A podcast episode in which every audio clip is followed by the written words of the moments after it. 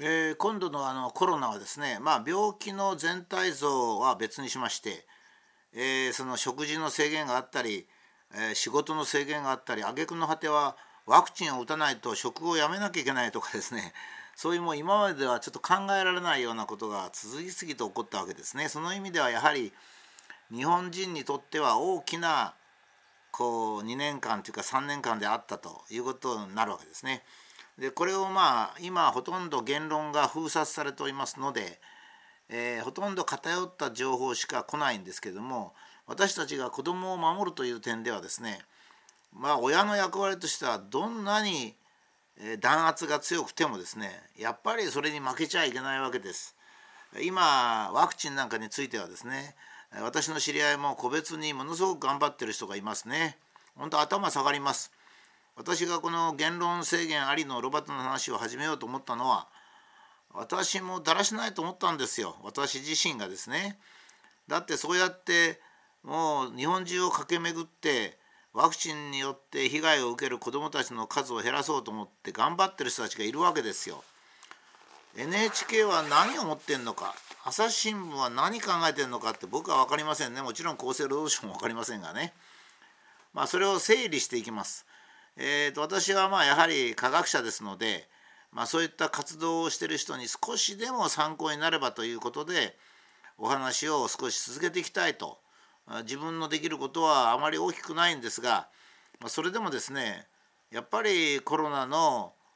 インチキからですね子どもたち守んなきゃいけないわけですね。私の知り合いも随分今度の騒動でワクチンで命を落とされました。本当にかわいそうです。その人たちは本当に純粋に、えー、テレビを信じてたり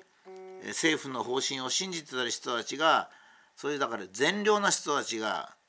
選ばれて死んでいくんですね、えー、子供は特にそうですので。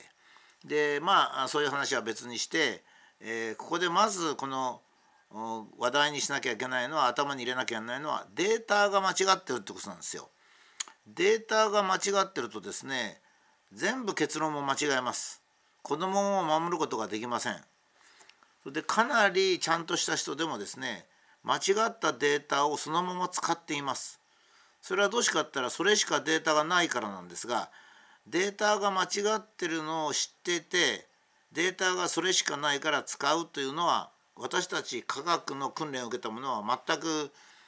ダメですね。その一番多いのがそれみんなが一つは言ってるのが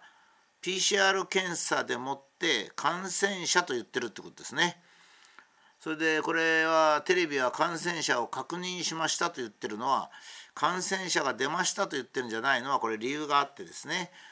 感染者ではないんですね。えー、PCR 検査の陽性者というのはですね感染ではないんです。感染っていうのは、えー、そこの発症感染発症それから病気として認定されるっていろいろ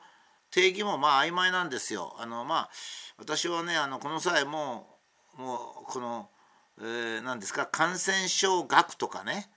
もうウイルス学とかのいかにそこでいる医者がポンコツかってことはもうしみじみ分かりましたね。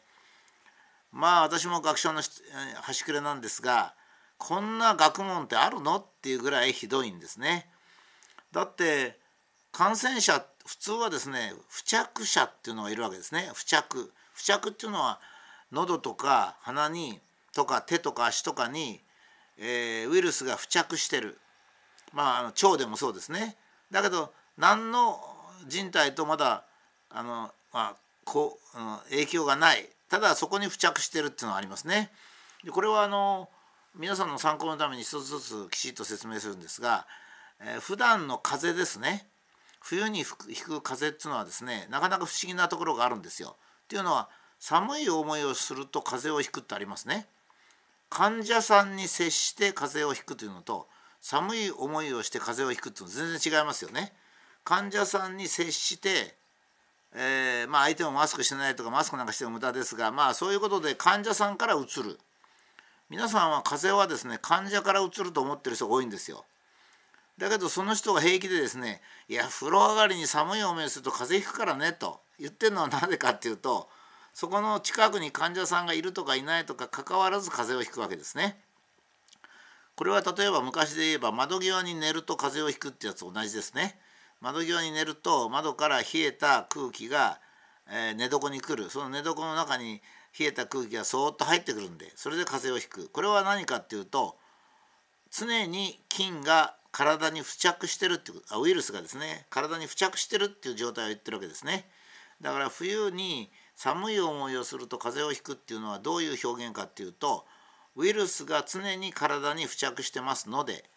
体の抵抗力が冷えることによって落ちるとそこにウイルスが感染しますということですよね。だから付着してるのは感染じゃなくて感染というのはえー、ウイルスがまずそこにいることそれでそのウイルスが、えー、っと免疫系の低下とかそういう冷えるとかですね寒く寒い思いをするっていうことで、えー、体の体に取り付くっていうことですねそれを感染というわけですね。ですから PCR 検査で陽性だっていうのは付着を調べたわけですから感染ではないんです。これほど2年半の間付着のことを感染と言ってるっていうのは何で言ってるかって言ったらそれは政府にごますってるっていうかお金をもらったかなんかそういうことなんですね。まずそれが第一です。ですから PCR 陽性者のことを PCR 検査自身も怪しげなんですよ。まずそれがあるんですけどそれはちょっとまあまた後に話しまして PCR 検査が確実にコロナウイルスを検出できたとしますよ。それでもそれは付着者なんです付着者数ですからね。まず付着者がそうですね。それから次にですね付着から感染に移る。これは何かって言ったら免疫が弱くて、えー、冬に寒い思いをして風呂上がりに寒い思いしてると感染しますよっていうのが風に風にかかりますよと普通言うんですね。風にかかった。寒い思いしたらくしゃみが出てね風邪かかっちゃったよっていうのはそれですね。感染です。ところが今度発症っていうのがあるわけですね。発症っていうのは何かというと普通は熱が出るという状態なんですね。熱が出るっていう状態はくしゃみとか鼻水とちょっと違うんですね。くしゃみっていうのは、えー、感染したのでつまりウイルスの攻撃を受けたので体のまず最初の防御反応としてくしゃみをしてウイルスを外に出す体の外に出すもしくは鼻水を出して外に出すこれは風邪を本格的にひいた後の鼻水とか風邪を本格的にひいた後の咳とはちょっと違って初期の咳とか鼻水ですね。こういうことをしっかり説明するのが NHK そのために我々は受信料払ってるんですけどね。まあいいや。それでですね先に進みますとね。そしていよいよそこの段階咳が出るくしゃみが出るっていう段階を超えるとじゃあしょうがないなっつって体が本格的に免疫細胞とか免疫系を活発にしようと思うわけですね。それが発熱です。発熱っていうのはですねまあもちろん病気の種類によって炎症その細胞とか細菌なんかで炎症して発熱する場合もあるんですが風邪の場合はですねウイルスに対して免疫系をあの活動させるために発熱します。ですから発熱しなかった例えば私なんかはデルタ株にかかって発熱しなかったんですけど発熱しないってことは体がですねまあ免疫発熱して免疫細胞を作るほどじゃないなっていう感染状態のを言ってるわけですね。それでも抗体は随分ありました。病気が終わってから抗体検査を受けましたら非常に抗体値が私高かったんですね。それは発熱しなくても抗体がもともとあったかもしれません。あったのは日光浴かもしれませんでそれも後でお話しします。でその感染がある程度ひどくなってあこれは本格的に、えー、免疫系を作んなきゃいけないなと思った時に7度5分以上の熱が出るわけですね。ここはもうほとんどの人が間違っておりまして熱はウイルスとか細菌で熱が出てると思ってるんですそうじゃなくてこれは防御反応で熱が出てるんですね。これで防御反応で7度5分とか8度5分とか出るわけですよ。その時は体がもう防御しようと思って防御を始めたわけですから会社に行かずに必ず布団に入って水を飲んで、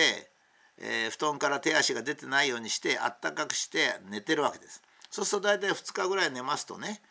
えー、体が免疫系を作り汗を出しそして体を冷やしてくれるっていうことを一連をするわけですね。熱が出た後は汗をかきますでしょあれは何かったら、えー、ウイルスがウイルスをやっつけるだけの抗体を作ってガンガンガンガンやるわけですよ。そのためにはやっぱりそれだけの体力がいるんで体力を温存するために運動をせずに、えー、ゆっゆっくりとそれから保温のために体力も使わないようにしなきゃいけないから布団に潜ってじっとして水分をとってそして最終的に2日ぐらい経つと体が今度汗を出して熱を冷やそうとしますね。自分で熱を出す時にはただ体の中にある炭素を燃やせばいいんですけど、えー、もう熱がいらなくなったら今度冷やさないといけないのであの汗を出しますねそして体が冷えていくそれであああんなにつらかったのがかかか風邪も治ったなと思うわけですね。これが初期のその状態なんですね。でこれも説明しないんです。なんで説明しないかとこういうことを例えば言いますとね YouTube はバンされます。なぜバンされるかって言ったら普通に考えたらですよ本当のことは YouTube に聞いてみたら分かんないですけど言わないですからねあのえっ、ー、とあれなんですねえー、直さないように頑張ってるからなんですね現在では。まあその話はまた後にいたしましょう。